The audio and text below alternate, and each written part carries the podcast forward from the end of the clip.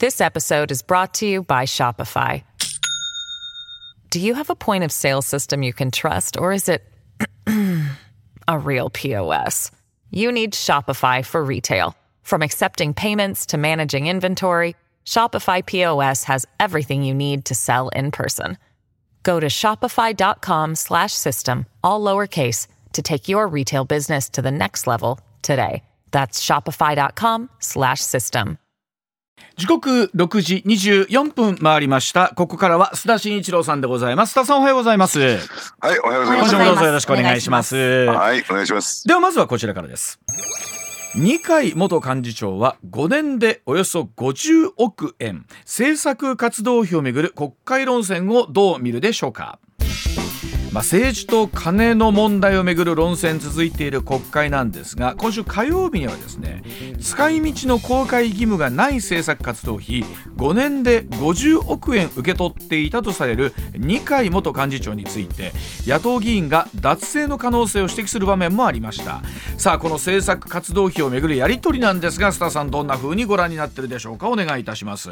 はい、あの大前提としてね、これ意外に知らないというか、意外に思われる方も多いと思うんですけれども、あの政治家個人、つまり議員個人に対してですね、えー献金であるとか寄付というのは禁じられているんですよ。はい、はい。ね、えーそれ何を意味どういうことかというとですね、あのいわゆるですね議員個人がですね献金を受け取る際には、うん。必ず政治団体あるいは政治資金団体というものを通じてはい。受け取らなければならないんですね。はい。ですからあくまでもですね、えーまあ言ってみればその政治献金政治寄付はですね、うん。その政治団体に対する寄付であり献金という形で、はい。でそして政治資金収支報告書というのを作って、はい。お金の入りと出というのをですね、はい。えーきちんと報告しないといけませんよということが政治資金規正法で定められている決められているわけなんですね。はい、で今回の件というのはいわゆる政党この場合は自民党ですよね。はい。自民党から議員個人に対して支出される政治資金つまり、うん。まあ寄付なのか献金なのかというところもありますけども、はい。支払えるあの資金なんですね。うんうん。えー政党から議員個人に対してそういった寄付献金についてはこれはですねルールの範疇の外なんです。つまりこれは認められているんですよ。ほうでまあそうなってくるとここだけが認められていて、うん。そうなると政治資金規正法という法律の中では、うん。議員個人については献金も寄付も受けられませんから、はい。政治資金収支報告書を作らなくていいんですね。作る必要がないと言ったらいいのかな。うんうんうんですから、あの政党から議員個人に支出された政治資金つまり、えー政策活動費については、うん。政党はこれはあのまあ言ってみれば、せね、政治資金収支報告書を作んなきゃならない、うんうんうん。だから出の部分が出てくるんですよ。誰にいくら払ったのかというのが、うん。えー全て出てくるんですが、うん。議員個人はですねもともとその政治資金収支報告書を作る義務がないから、うん。ですから入りも出も出てこないというですねなんかえそうなんですよ。ええなんかこう法の抜け穴をね、えー使ったようなやり方になっているわけなんですね。でですから冒頭話し合ったように、えー言ってみればですね政策活動費を、えー5年で50億円受け取っていたのが、えー二階元幹事長なんですが、うんじゃあこれそもそも原資は何なんだろうかとそうですよね。うん。この政策活動費の原資は何なのかっていうとですね、うん。これは私のあくまでも受け止め方ですよ。受け止め方、はい。はいね、えーそれは自民党サイドは否定しているんですが、あの私たちはですね年間、えーまあ、コーヒー1杯分と称して、はい。えー年間270円の、うん。こ税金をですね、はい。あのいわゆる政党助成法というねあ政党ねこう金。ねうん。助成助成法というもの、はい。法律に基づいて、えーまああの政党に渡してますよね、はい。支払ってますよね。うん。でこれがどうも渡っているんではないかただこれは自民党は否定している、うん。で帳簿を見てみるとですねやっぱりお金は色はついてないから、うん。その分はこっちへ使ってますよとえー政党交付金については、えーこっちに使ってますよ、うん。女性法に基づくね。でこれは、ね、それ以外の,、えーまあ、あの党内の収入ですよとうん。いう形で、えーまあ、それがですねこの政策活動費に向かってますよという説明をしてるんですが、うん。お金は色はついてません。うん。ね、でですから私はですねこの政党助成金が、えー回っているんではないかなというふうに見てるんですね。うん。どうしてかというと、これはですね政党から、えー議員個人がされるお金っていうのは全ての議員に対してまんべんなく渡されているわけではなくて、うん、要するに、えー、幹部いわゆる派閥のトップ級のですね、うん、派閥の会長級の幹部だけに限定して渡されていると。はい。いう形をとっているものですから、うん、ですから報道によってはですね幹部間で、うん、えー、山分けをしている。山分けみたいな言葉がここに出てくるんですよ。うんうんいやそうじゃなくていわゆるこの、えーまあ、政党助成金というのは、えー、幹部に派閥の会長に渡されてその派閥を経由して議員個人に渡されてるんではないかと。で、えー、そうしないとだって不公平ですよね。だって政党にお金が渡っていて、ね。ね。えー、それが誰にも渡ってない派閥の幹部だけだっていうふうになってしまうとですね、うん、ですからそういった意味で言うとこれは、えー、政治家個人個人に渡すために一旦派閥を経由していると。うん。いう形を取ってるんではないかなと思われますね。うん、でそれがいわゆる今後はその持ち代とか小売代と言われるこの半年間よく聞いたものになるわけですか、それが。そうなんですね、うん、ですからそれがですね、えー、まああの年末の手当である持ち代であるとか、夏季手当である小売代。という形に、えー、形を変えてるんじゃないかと思われるわけなんですね。ね。これまあ今回その例えば二階さんの5年でおよそ50億。あの昨日米山さんがですね立憲民主党の岸田総理にまあ言っていたところもありましたけれどもあの晴れの日も雨の日もでしたっけ？あの、ええ、1時間ごとに10万円の、うん、えー、時給が渡されてるんだという考え方をするとあのそれどう使ってんの？っていうのは気になりますよねこれはね。そうなんですね、うん、そこが最大のポイントになってきましてね、はい、えー、これがですねね純粋に政治活動に使われていたんであるならば、うん、それはそれでまああのいろいろと問題はあるけれども説明がつくんだろうと思うんですよ。うん、要するに政党から議員に、まあそういったですね二階さんに渡された50億円が適正なですねあの政治活動に使われていたんであるならば、それはそれで一定の説明がつくんでしょうけれども、ただそれがね例えばですよ、あの飲み食いに使われていたうん、あるいは私的な飲み食いですね。そうそうそうあるいは、えー、自分の、えー、まあ言ってみれば私的な物品の購入に使われていたであるとか、うん。うん、あるいは、えー、全く別関係別のね、えー、まあ関係のない政治活動とか関係ない人物に渡されていたというね、うん、そういう私的な、えー、ね使用されていたんであるならば、それは議員個人に渡っている以上、はい、何らかの資金提供といったんですか、はい、収入所得になってしまうでしょうと。そうするとそれは当然税金課税されるでしますよねと。我々は、えーね、このラジオ、ね、お聞きの皆さん含めてですね、我々はそういった所得収入についてはほぼほぼ全て、えー、法則されていて、はい、もしそれをちゃんと申告しないと、うん、ねえー、まあ、脱税という形になってしまう。はい。はい。だからちゃんとそこには、えーね、税務当局のメスが入るべきじゃないのかという指摘。まあそれはそれで当然だと思いますよ。はい、だからこれだ金額、まさにもそうですよねそのあたりはね。うん、でそういったですね疑いを持たれてしまうんだからじゃあこの際どうでしょうか？ちゃんとその辺を透明にしたらどうですかと。誰にいくら渡したのか、うん、あるいはどういう使い方をしたのかね、うん、でちゃんと正式に収支報告書というのがあるんだから、はい、要するに議員個人もですねその網をかけるべきではないのかと。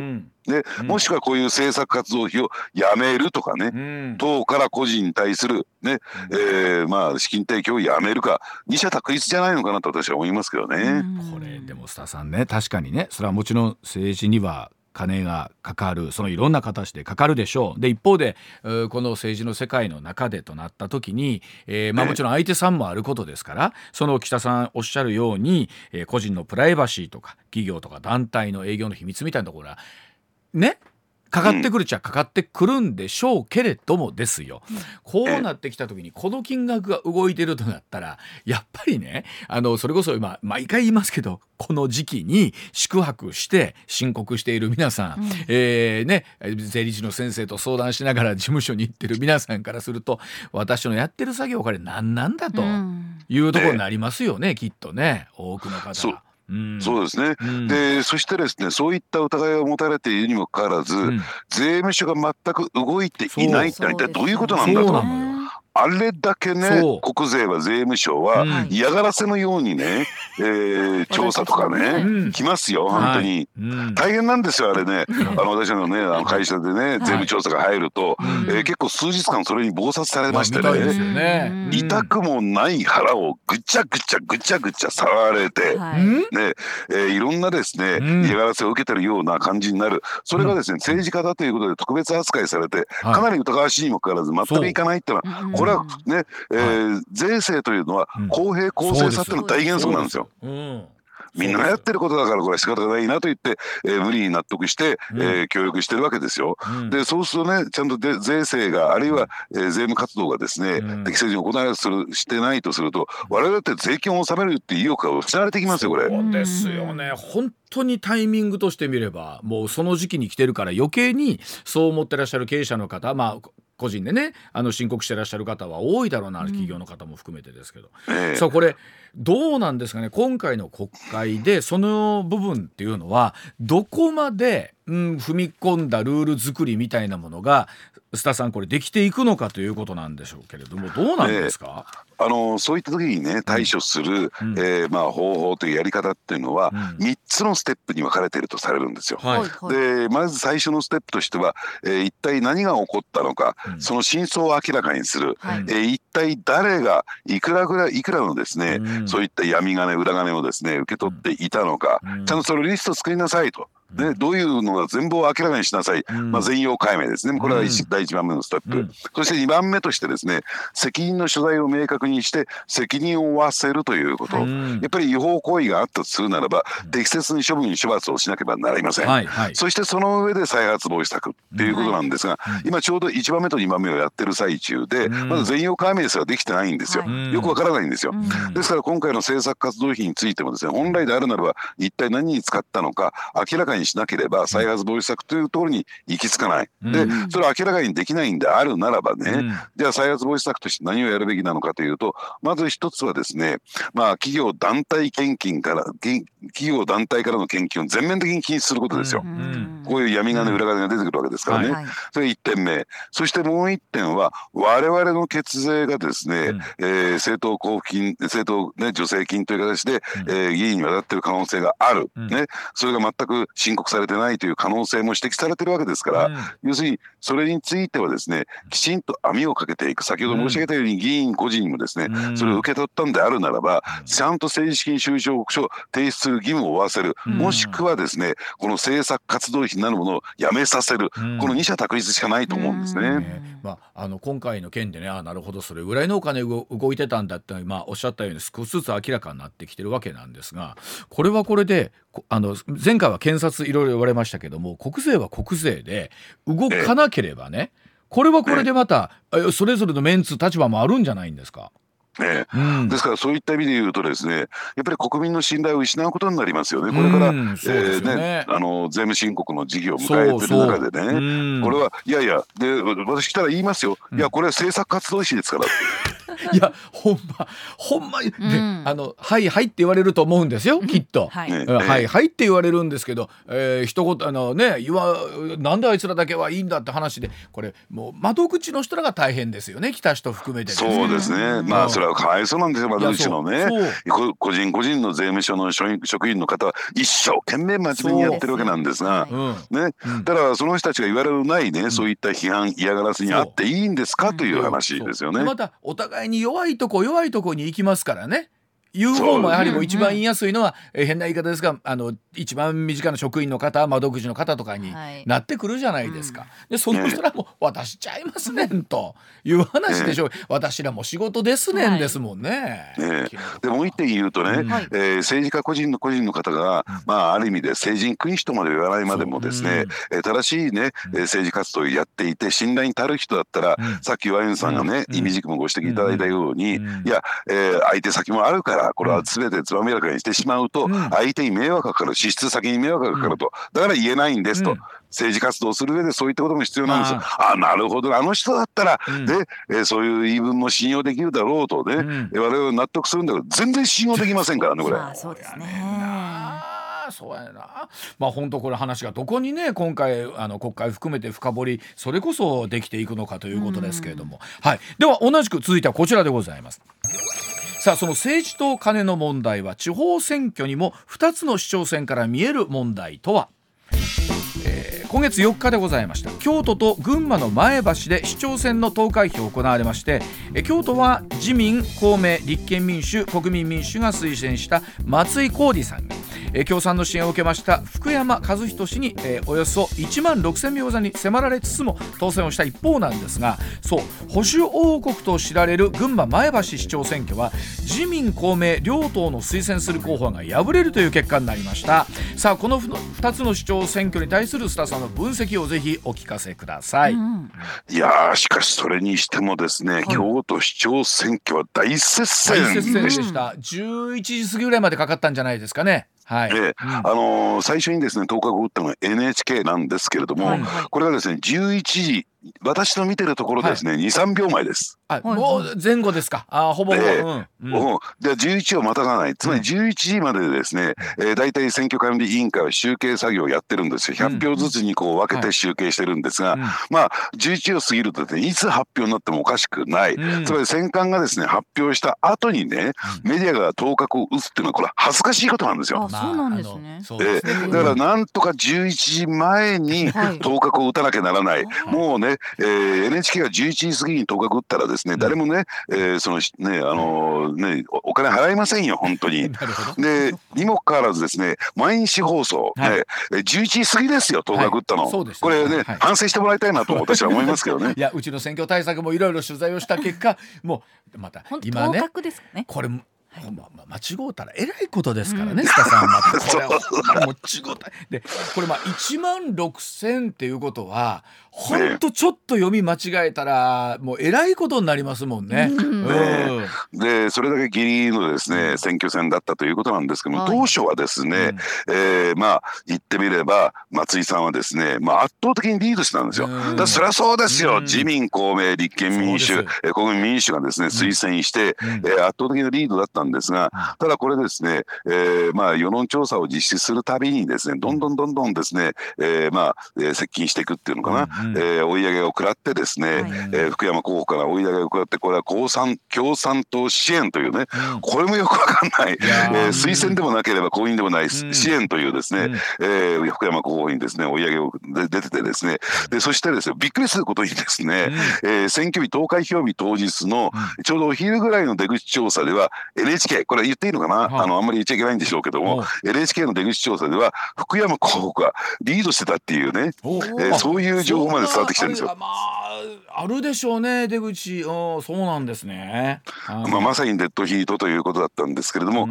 これねちょっとなぜそうなってしまったのか当初はですねもう余裕かましてたにもかかわらず、なぜここまで、えー松井候補が追い上げられてしまったのか2つポイントがあると思うんですね。はい。うんえー一つはですね、えー松井候補が最大のライバル敵としてし見ていたのは村山村山翔英さん。うん。うん。日本維新の会と、はい。うん。もうそもそもは国民民主党が推薦していて、はいうんあの前原さんがですね前原新党が、まあ言ってみればですね。連れてきた人なんですよ。つまりこれは日本維新の会と前原前原新党が連携をするというね、えーそういう象徴だった。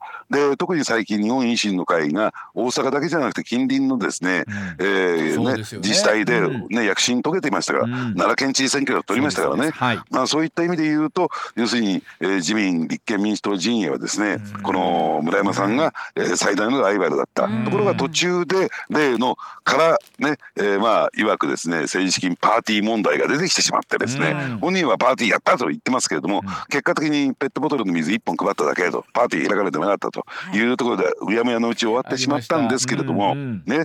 まあこの方が失速をしてしまったためにさらに余裕になっちゃったんでしょうね。でまあこれ油断というのが一つのポイント、うん。二つ目はですね今日ずっと話をしているように政治と金ですよさすがに。やっぱりこれが大反発を食らったんだろうなというのがえ今回の選挙戦をですね取材してみた私の感想ですね。それで言うとね前橋なんてよく言われるように群馬は本当に保証国中の保証国じゃないですか。ねでしかもその前橋というまああのまあ言うても中心都市ですからっていうのもあるんでしょうけれどもこの結果というのは関東方面含めてですけれども中央含めてどんな捉え方になってるんですか？ね。うん。あのここはもうね言ってみれば小渕、ね、優子、うん。えー自民党の選対委員長のお膝元なんですよ。うん。ですから選対委員長ですからね。自民党の選挙の責任者ですから、はい。そのお膝元で落とすということはこれは痛いですよね。でただ4選目を目指していたということで多選批判もあったんだろうなとうん。私は思いますね。うん。ですから、あのどちらかというとこの群馬県で落としたということよりも、うん。やっぱり京都でこれだけね、えーまあ群馬の方はですね、えー選挙戦当初からちょっと厳しいなということが言われていた。はいはいね。うん。で逆にですね、あのまあ言ってみれば郷土市長選挙のようにうん。大きくリードしていたにもかかわらず、うん。で共産党の支援ということを受けて、うん。ででそれでぐんぐんぐんぐん追い詰められてしまったうん。というところこの共産党の勢いと言ったらいいんですかね。これやっぱり怖かったんじゃないかなと。一応衝撃が走ってんじゃないかなと思います特ね。にこの地方のねあの、まあ県知事さんだったりとかいわゆるあの首長さんと言われる皆さんと聞い This episode is brought to you by Shopify. Do you have a point of sale system you can trust, or is it a real POS? You need Shopify for retail. From accepting payments to managing inventory, Shopify POS has everything you need to sell in person. Go to shopify.com slash system, all lowercase, to take your retail business to the next level today. That's shopify.com slash system. っていうのはこう与野党がこう相乗りみたいな形で推薦するケース多いじゃないですか今回そうですね。そうすると、ええ。あの国会ではバチバチ論戦してるのにねいざこう壇上に上がると党の幹部の人たちが全員なんか今なんか特に居心地悪そうにしてるのがなんかまた不思議ですよね。どえ どどの口でどう応援するんだっていうのがいつも難しいだろうなと思うんですよねこういう時。ええ。うん。ですからあの立憲民主党もね、うん。えー今回出身になって共同市長選挙で戦ったんですが、はいあのね泉さんが、い。泉代表がですね、はい。はい入られて応援されたんですが、うん。政治と金の問題裏金問題について一切触れなかったというですねね異様なそう。それはそれでいろいろと違和感を感じたと思いますよ。だからそのあたり有権者の人ってのはすごくまたデリケートにね、はい。そのあたり実は見てらっしゃるかもしれないしということなんですけどさあいよいよですねこの4月になりますと今回の政治資金規正法であの辞職した、えー議員のですね補欠選挙もあ行われるわけなんですけれども、このあたりあのどうなんですか？選対含めて中央どう見てるんですかね？はい、うん。あの衆院の長崎3区補選、はい。衆院東京15区補選、島根1区の補選が行われる予定になってるんですけれども、うん。これは大きな大きな試金石になってくるでしょうね。うん。ただ4月28日ということで、まあそうは言ってもですねまだ2ヶ月余りのですねすね。えー時間があるわけなんですね。うん。ですからその間にねこの政治と金の問題に幕引きができるのかどうかというところが、うん。えー一つかかってるんではないかなと思いますね。うん。あのですからただ先ほどねあの、うん。最初のコーナーでお話したように、うん。まああのどうでしょうね。我々ね、えー国民有権者が納得できるような形での再発防止策の策定っていうのはとてもじゃないけど行き着かない。やっぱりそこは岸田さんどう考えているのか、うん。やっぱり2ヶ月もあるからそのうち忘れるさと考えるのか、はやっぱりここで思い切った、えーまあ、改革をやってる政治改革をやってですね、うん。まあ、あの国民ね有権者の納得を得る方向に舵を切っていくのか、うんというところなんですけども、まあ、今回はね、えー通常国会っていうのは、そういった意味で言うと、うんね、政治と金の問題が最大の焦点とされてるわけなんですよ。そうですよね。で野党も大いなる、えー立憲民主党もですね見せ場とこれを考えてますから、徹底的にですね国会論戦を通じて追及してくる、まあこれは通り当略と針早くと言われてしまえばそれまでなんだけれども、選挙対策ということで国会論戦がまあ、えまあ活用されてしまうんじゃないかなと思いますね。これ長崎は立てるんですかね谷川前議員のあー後なんですけれども自民党は。え不先輩という話もねなんか出てきてますけれどもじゃないかという話もありますけど、はい。うん。ですからこれはですね谷川議員がまあか出しても勝てないだろうし、うん。でおそらくいっぱい一回休んで、うん。えーまあ、次にですね備えるという、えーところも考えられるでしょうしこれ出してしまったらですね、うん。ちょっと負けてしまうとなると、うん。やっぱり逆にそれはそれでですね、うん。えー痛みとしては大きいですからね。もうなんならここは一回あのスルーして、まあ、それもまたなんか通り党略じゃねえかみたいな感じはするんですけどもね。はい。ねうん。では続いていきましょう。こちらでございます。さあ中国の旧正月の春節今年の移動は過去最多の90億人だそうでございます。さあ今週末から中国の旧正月にあたりも春節が始まりますが中国政府この期間に移動する人々の数について、まあ、例年鉄道や飛行機などの公共交通機関を使う旅客数の予測公表してましたが今年はマイカーでの帰省をする方の数も加えたこれまでの違う再送法によりまして、まあ、延べ人数ということになるんですが過去最も多い90億人が移動します。うんえらいことです。さあ、増田さん、この数字をどう捉えればいいでしょうか？はい、あのなぜこのね春節の移動が注目されているのかというとですね、はい。あの春節期間のね、えー消費動向というのは、うん。中国の経済景気のバロメーターになってるんですよ。そうか、なるほど、はい、はい、うん、あの中国の GDP のうち約4割強がですね個人消費が占めてるという。まあねはい、うん。大体まあ先進国でいうと、えー6割、うん。ね。えー日本の場合は5割強なんですけども、はい。うん。まあ、中国の場合はですね公共事業投資なんかを中心とする、要するに、えーまあ、そういった、あねあのー経済牽引要因が大きいですから、はい個人消費ってそれほど大きな比率はない。んですそれでも4割強それでも4割占めてますからね。ね。うんね。うん。ですからそれが大きく左右していくんですけども、えー2月10日から春節が始まるんですが実はもう2月1日ぐらいからうん。プレ春節みたいな形でね。そうですああのー 大都市ではライトアップなんかをして、ーはい。うん結構派手な状況になってきてるんですよ。うん。でまあそういう状況じゃあどうなってるのかなっていうんでいろいろと情報を集めてみますとね、うん。えー大都市でライトアップをして、まあ、多くの人で賑わってるのかなと思ったら、うんえ閑散としてます。あ、はっきり申し上げてそうなんですか？ええあやっぱりでもそれこそ不動産状況を含めて決して景気は良くないですからね中国は。そうなんですね、うん。えーですから節約志向がどうもどうも高まってるようでして、うん。えー春節に入ったからといって浮かれ調子ではないのかなと思いますね。ただそうなってくると中国の景気があるいは経済が失速するんじゃないかというふうにね、えーそういう見方が広がってしまうもんですからさっきの90億人今年の移動は過去最多の90億人というのは。森に持った数字ですあ。そんなことありませんよ景気いいですよ。うんだから自動車で移動移動したもはいう動いた人は全員入れちゃえってことなんですね。で自動車で移動したっていうのはね、えーそんなの言わなきゃねあのーねちゃんとカウントしないでもそこを持っちゃえば わからねえだろうと。スーパーに行っただけかも見てねえんだからねスーパーに行った人もそんなこと言ったら全員やいやこれ須田さんあの確かに大阪もねインバウンドのお客さんもちろん大勢いらっしゃるんですけどやっぱりコロナ前のに比べてそのはい。中国の方ってのはやっぱりどの都市もそうでしょうね昔ほどは見ないイメージありますもんね。ですしそうですね。はい、大量に購入していたイメージがあったんですけど今そこまで多くを買って帰るというよりかは、うん。もうただ日本を楽しんで帰るっていう方が増えてるイメまあ、大ージがあります、阪はそんなイメージよね。うん。はい、聞いてええ。うん。あの特に心斎橋水商店街歩いていてもですね、あの免税という形であのビニールのね透明なビニールの袋に、例えば医薬品なんかを入れてうん。運んでる方がうん。いらっしゃいますよね。はいうんで、まあ、中国人の方見てみてもですね、うん。えーどうなんでしょう？そのあのビニール袋が非常に小ぶりになったなと。そう思います、爆買いじゃないなって思う。ただのお買い物ですもんね、まあ、そうです。もうもうすでに爆買いっていう言葉が須田さんもなんならちょっと死語になりつつあるんですかね、うん。インバウンドの中国のインバウンドの皆さんも含めて。そうですね、うんですから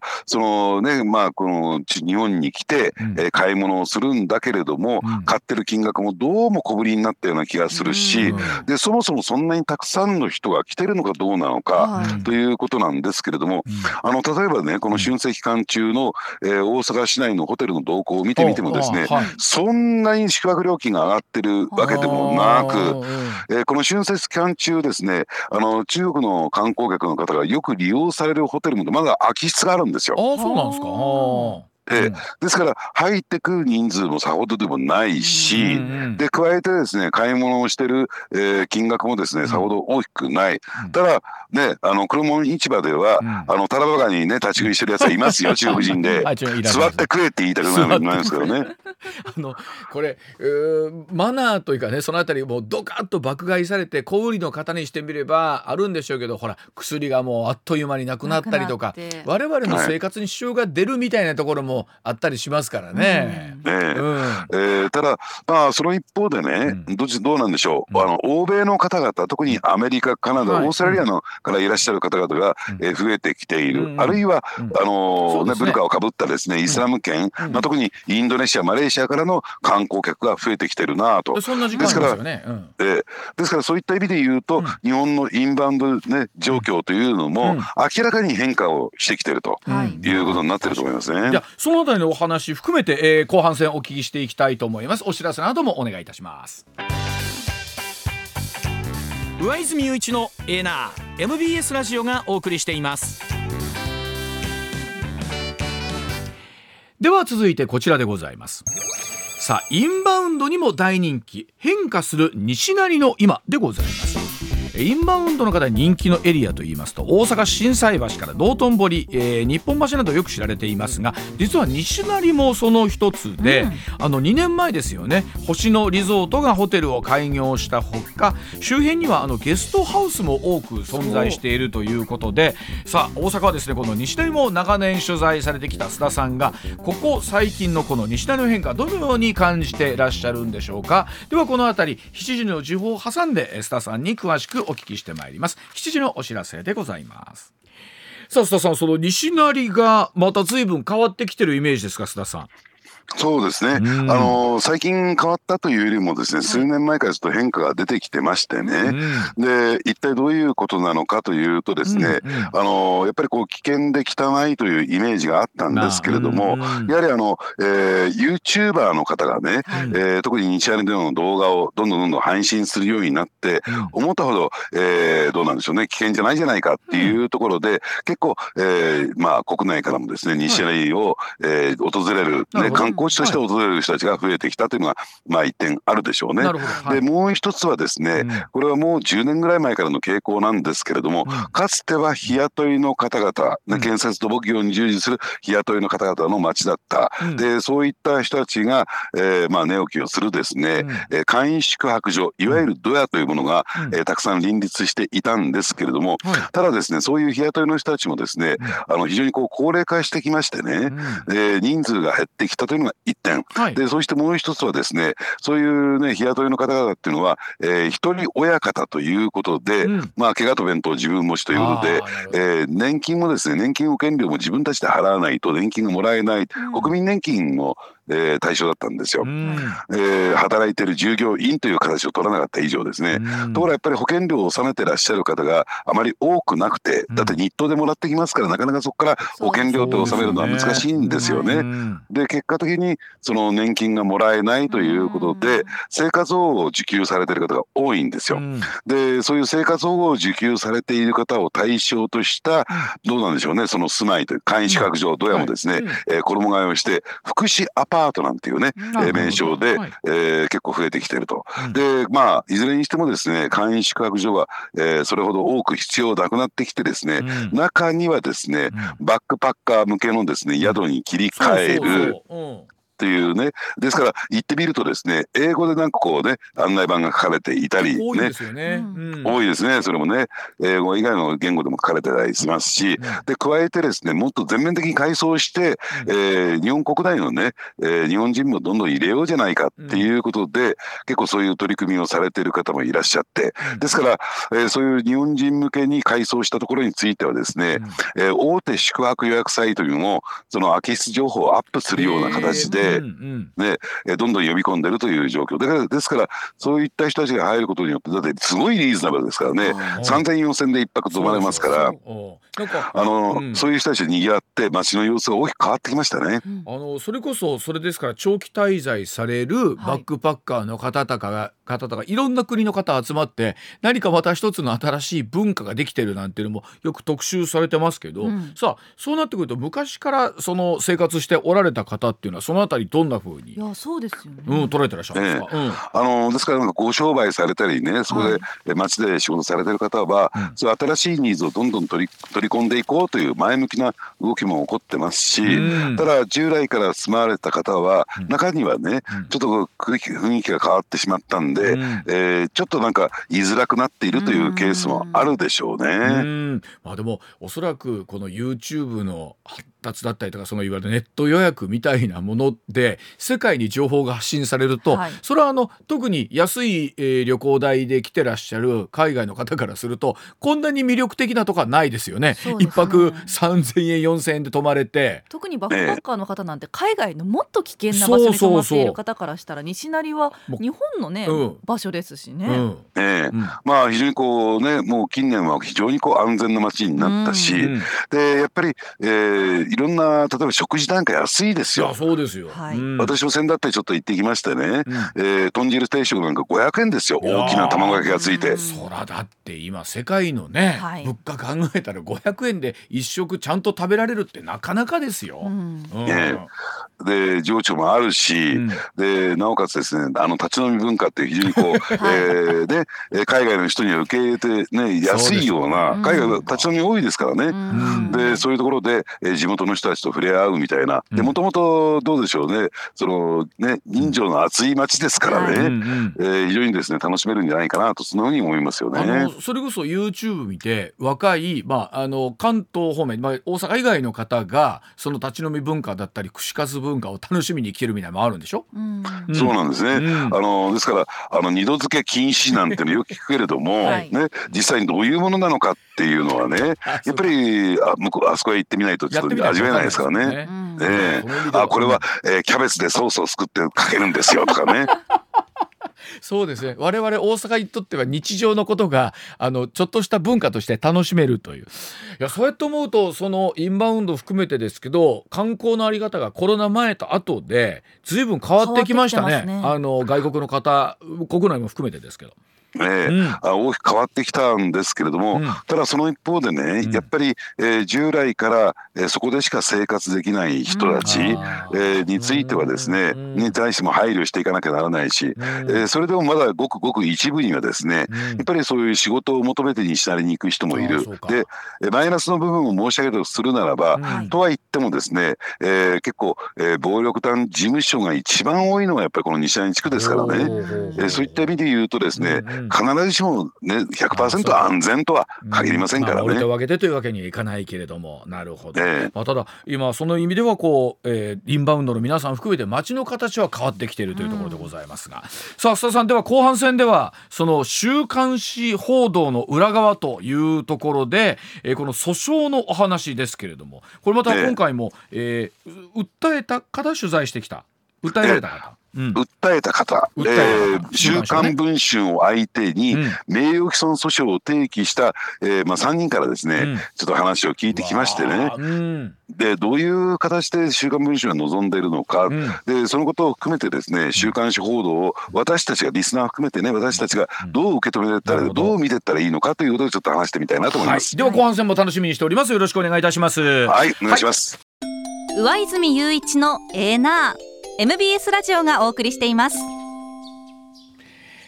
時刻6時18分回りました。このコーナーお送りしましょう。取れたてピックアップニュース。